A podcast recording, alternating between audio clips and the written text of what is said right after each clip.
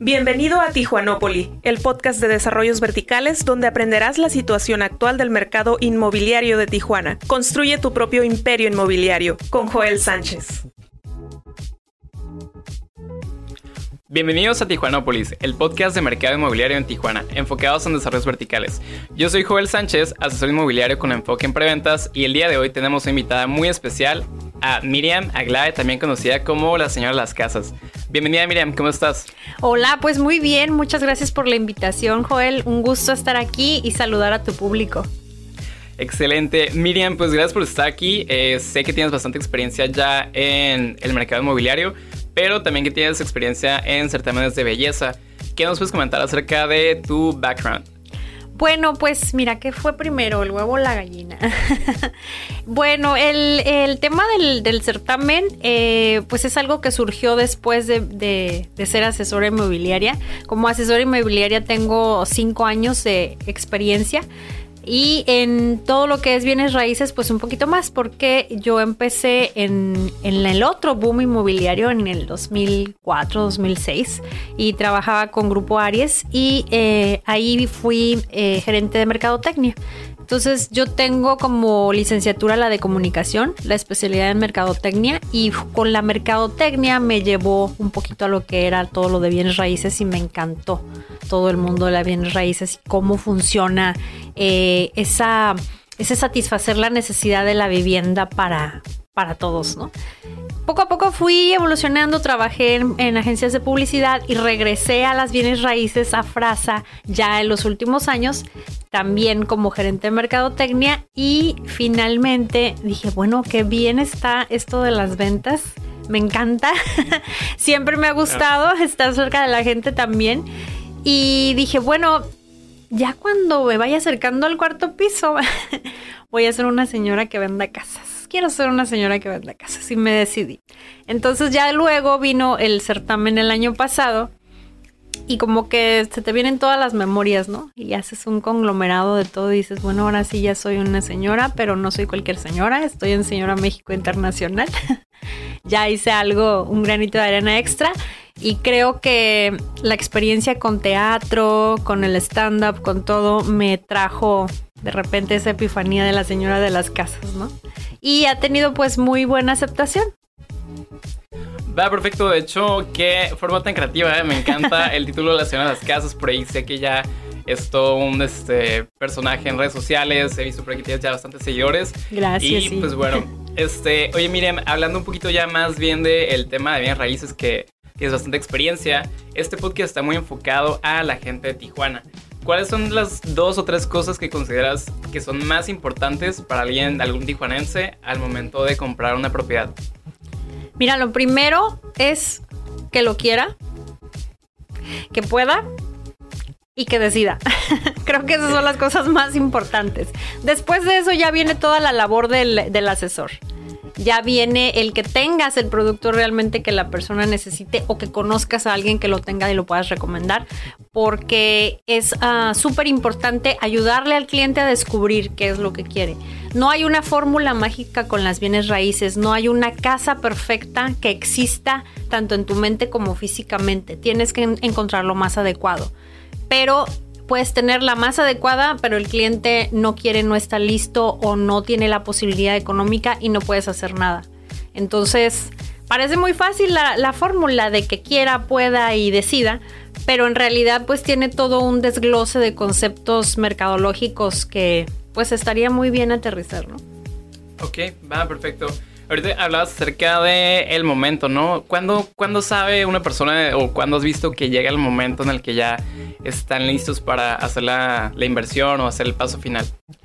Como te digo, tiene que tener como estas tres eh, cosas bien, eh, las estrellas alineadas y es empezar un poquito a pensar que ya lo quiere decidir y que ya es momento de dar el paso, pero también preparar eh, su conocimiento sobre, sobre las bienes raíces o sobre todo lo que hay en el mercado para poder ir escogiendo. Eh, yo, en mi experiencia personal, bueno, tengo una historia súper larga, larga, corta historia, como dicen, ¿no? Con las casas y todo lo de bienes raíces. Yo, eh, de chica, estuve en un orferinato. Entonces hubo un tiempo que yo no tenía casa. Mis papás no tenían casa, mi mamá estaba enferma y nosotros no estábamos con nuestros papás. Entonces hay un, hay un trasfondo muy sentimental para mí en la cuestión de tener una casa. Y eh, al final, cuando yo tenía veintitantos años, que ya me había casado, empiezo a, pensar en que yo no quiero vivir rentando y no quiero tener como el peligro de que un día me quede sin casa o sin salud y quiero mi casa. Yo ya tengo el quiero, ¿no? Ahora tengo que ver cómo. Entonces empiezo a buscar y yo compro mi casa como en un impulso de que eh, ya es el momento, todas las condiciones están dadas. En ese momento había muchos estímulos, estaba el, gobierno de, Vicente Fox, que hubo muchos estímulos para comprar, que fue antes de la burbuja inmobiliaria. Entonces se dan las cosas y yo compro una casa, pero es la casa que el vendedor me decide vender. De hecho, yo lo platico con mi hija y, le digo, yo no, yo no escogí ni siquiera la ubicación de mi casa. En ese momento te vendían lo que habían y te vendían lo que querían y había muy poca información. Y en el inter de que yo empecé a pagar mi casa y luego se viene eh, la burbuja financiera y hay un sinfín de problemas y los... Um, las tasas eran súper variables, me toca UDIs, sufrí muchísimo en ese contexto. Y dije, ¿por qué no hay más educación para comprar una casa? ¿Por qué no hay a la mano de la gente más educación? ¿Por qué mucha gente no puede escoger la ubicación? ¿Por qué tienen que conformarse con lo que era en ese momento las pichoneras de Infonavit, etcétera? Y de ese tiempo para acá, el mercado o la historia del mercado inmobiliario ha cambiado mucho porque hay mucha gente ya tratando de hacer las cosas mejor porque hay desarrollos eh, que te motivan mucho, que te estimulan en cuanto a lo que hay como ambientación y todas las amenidades. Entonces empiezas a entender que hay mucho más que ver que tan solo la seguridad de la casa, ¿no? la plusvalía, lo que vas a lograr con esa inversión a largo plazo, si es que la quieres para vivir, si es que la quieres para invertir. Y ahora ya hay hasta licenciaturas en, en bienes inmuebles, ¿no? Claro.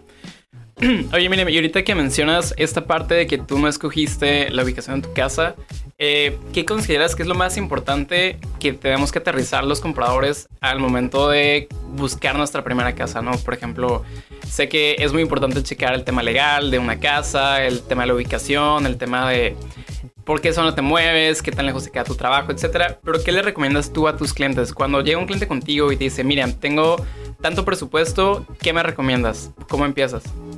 Sí, primeramente, eh, como bien dice la regla de oro, es la ubicación, ubicación, ubicación, ubicación, que son las tres reglas de oro de, los, de las bienes raíces. Y siempre encontrar eh, lo que sea adecuado para ti. ¿Por qué? pues no puede haber como todas las ubicaciones doradas, pero sí a lo mejor va a ser mejor ubicación para ti la que esté cerca de tus necesidades, la que tenga, la que te haga a lo mejor menos gastos en cuanto a lo que es la movilidad, sobre todo ahorita que Tijuana está tan eh, comprometido con la movilidad. Y, eso, más que nada que busquen en cuanto a, esa, a esa parte de sus necesidades la mejor ubicación. Eso sería lo primero que hay que buscar. Después, el que la casa cumpla con las necesidades eh, que tú estás eh, buscando suplir, ¿no?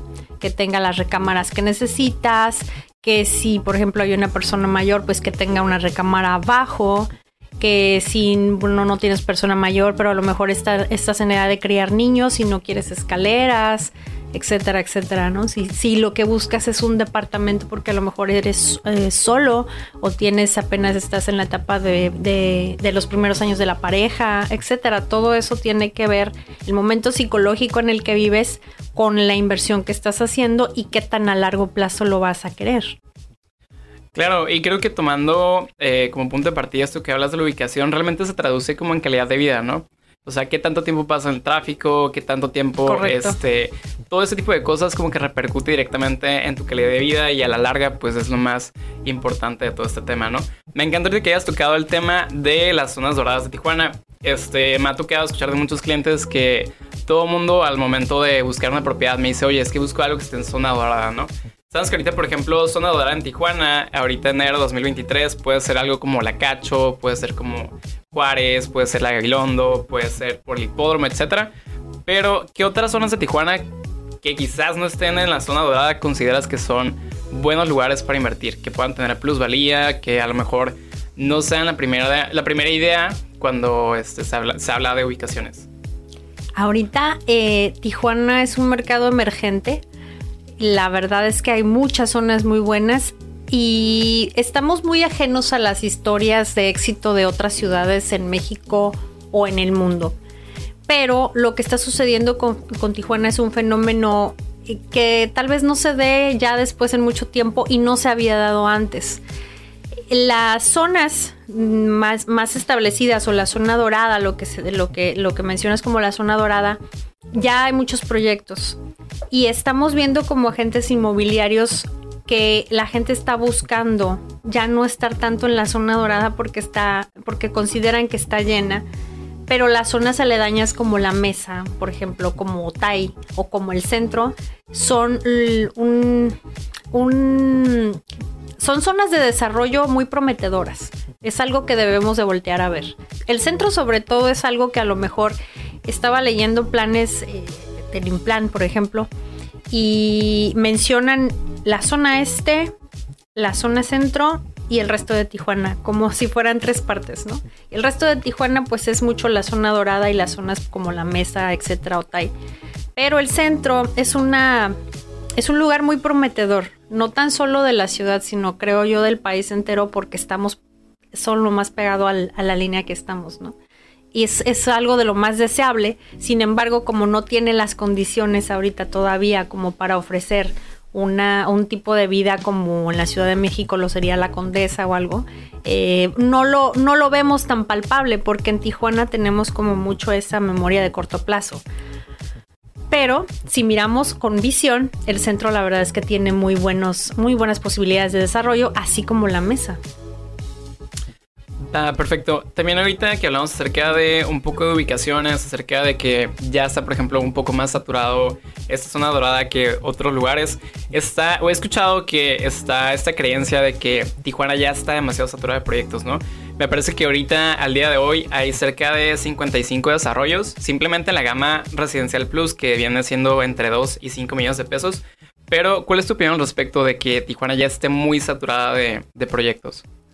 Mira, también eh, a lo largo de la franja fronteriza tenemos como 25 kilómetros eh, y todos queremos estar en esos 25 kilómetros y eso es lo que llaman estar saturado. Pero en realidad también lo platicábamos y lo investigábamos, tenemos mucho territorio hacia el sur. Territorio que no está desarrollado todavía, territorio que no tiene servicios todavía. Es todo lo que está por crecer. En realidad ahorita, eh, como bien lo vemos, sí todos queremos estar en un mismo lugar, pero la necesidad poco a poco va a ser irse moviendo hacia allá. Y bueno, está el este de la ciudad que ahorita también le falta mucho por desarrollar, que no tiene una planeación y que pues es un lugar que no, no quiero decir desperdiciado, pero sí que le hace falta mucho que volteen a ver para allá para hacer diferente esa zona, ¿no? O ofrecer diferente eh, producto de lo que es la ciudad pero sí creo que hace mucho mm, falta ver hacia allá y falta ver eh, lugares que no se han desarrollado concretamente. Y es obvio, porque esto ha sucedido muy rápido.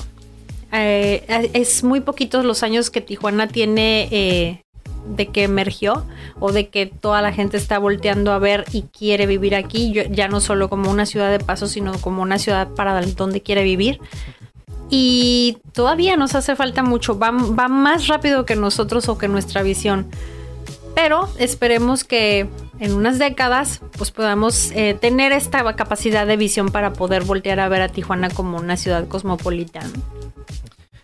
Claro, y de hecho está viendo un número muy interesante. Este, por ahí está viendo un estudio de mercado, sobre todo en el sector inmobiliario, que decía que de aquí al 2050 la población de Tijuana se iba a duplicar un poquito más que duplicar, entonces puede que todavía haya, aunque ya haya muchos proyectos, bueno, todavía hay bastante este, oportunidad, ¿verdad? Sí. También otra cosa que está sucediendo en Tijuana es que eh, hay zonas que ya son muy caras, ¿no? Comparadas con otras ciudades de otras ciudades de la República, este, y se cree que en este momento hay quizás una burbuja inmobiliaria. Este, ¿cuál crees que tú, cuál crees tú que sea, por ejemplo, el panorama en cuanto a precios en los próximos par de años? Afortunadamente todos los ciclos son predecibles. Eh, en general, este tipo de cuestiones ha sucedido a lo largo de la historia. Y siendo una de las más terribles, pues la que nos pasó en el 2008, que, pero de la cual aprendimos bastante. Y creo que ahora ah, el mundo está como viendo las cosas de diferente manera. Hay muchas condiciones diferentes. Está toda la cuestión de eh, um, los trabajos en casa o el híbrido en casa. Entonces estamos gastando diferente tenemos eh, nuestra energía puesta en cosas diferentes, tenemos la tecnología que no teníamos en el 2008 y hemos tenido con todas estas herramientas eh, pasos para amortiguar mucho más una recesión, ¿no? La recesión que estamos, de la que estamos hablando ahorita, tiene desde el 2019 que la estamos realmente viviendo, pero no la sentimos o no la hemos sentido como otras que han sido de golpe porque ha habido, como te digo, todas estas herramientas o todas estas estrategias para amortiguarlas ni hablamos de la pandemia que también sirvió un poco eh, para amortiguar todo esto, el que pues no gastáramos tanto en salir de nuestros hogares, el que aprendiéramos a hacer las cosas diferentes, reinventarnos, trabajar desde casa o ser emprendedores y lo hemos vivido realmente de una manera muy diferente, por lo que yo pienso que el panorama económico tiene que ser también algo diferente y el resultado también. Además la generación de jóvenes ahorita a mí me encanta en el sentido de que son muy resilientes. Tienen muchos aspectos a lo mejor que son diferentes a nuestra generación X o a la generación de los baby boomers, pero en sí, en la manera que están manejando el mundo y que ellos están eh, inventando, por ejemplo, la manera de trabajar o la manera de reinventar el mundo, están siendo resilientes de otra manera que a lo mejor nosotros no entendemos tanto, ¿no? Porque estábamos acostumbrados a cargar muchas cosas muy pesadas de nuestras generaciones, pero no así como la están viviendo eh, los millennials o los centennials. Entonces, creo que todas las cuestiones de recesión van a ser amortiguadas, pues sí, de manera muy diferente y con una visión bastante, bastante cambiante para las siguientes, eh, eh, los siguientes años o las siguientes generaciones. Oye, me encanta que tomes, que toques el tema, perdón, de la pandemia, ¿no? Porque por ahí me ha tocado ya ver proyectos que han diseñado como sus espacios, este, las amenidades y todo este tema a ya conceptos más post-pandémicos, ¿no? Más áreas verdes, más este... Salud. Más salud, exactamente, lugares para meditar, etcétera. ¿Tú qué has visto aquí en Tijuana? ¿Cómo ha eh, cambiado, por así decirlo, el sector inmobiliario antes y después de la pandemia? 100% las amenidades antes eran muy de acuerdo al hogar y muy de acuerdo, como te decía, a las necesidades pues, que teníamos las generaciones anteriores. En esta etapa, por ejemplo, proyectos que son mucho más modernos ya tienen eh, tecnología dentro para trabajar en, el hogar o espacios dentro de los desarrollos para también tener eh, coworking o hasta recibir para hacer salas de juntas, eh, eventos pequeños de tu trabajo, etcétera, dentro de, lo que es eh, el lugar donde habitas, ¿no? Entonces, eh, pues sí, es algo que ha diversificado mucho el mercado ya hacia lo que pues es ya la vida, una, una común entre tu vida laboral y tu vida diaria. Muy bien, perfecto. Miriam, este, pues ya hemos tocado varios temas ahorita acerca de cuáles son las zonas emergentes aquí de Tijuana. Hemos tocado temas de cómo escoger la ubicación, o sea, tomando en cuenta la calidad de vida sobre todo. Este, ya para concluir el podcast, ¿qué consejo le darías, por ejemplo, a tu Miriam que buscaba su primera casa, que no sabía cómo escoger la ubicación? ¿Qué consejo, qué par de consejos eh, te darías a ti misma ese entonces, escogiendo tu primera casa? Que no compren por impulso, que se acerquen a una persona, eh, no un vendedor de un desarrollo, sino a una persona que esté certificada o que tenga el background de un asesor realmente inmobiliario. Eh, sé que los vendedores en todas luces hacen su, su, trabajo en los desarrollos, pero y también ellos algunos son certificados, pero sobre todo que sí eh, detecten muy bien esta cuestión de no comprar por comprar o porque les están vendiendo, sino desmenucen el por qué, desmenucen sus prioridades y hagan sus elecciones para que lo que están es ellos pensando en su, en su visión lo puedan obtener al final con, con el producto que, que compran o por el que pagan. Ok, muy bien, perfecto, Miriam. Pues muchas gracias por estar aquí en Tijuanópolis. Este, gracias por tu aportación. Este, me encantó conocer un poquito más de tu background. Me encantó el tema de los consejos y este, esperamos tenerte aquí próximamente otra vez. Al contrario, Joel, muchas gracias por la invitación y gracias otra vez a tu público y a Radio Media por hacer posible este tipo de podcast y educación para todos en el tema inmobiliario. Esto fue Tijuanópoli. Te espero en la próxima edición. Construye tu imperio inmobiliario con Joel Sánchez.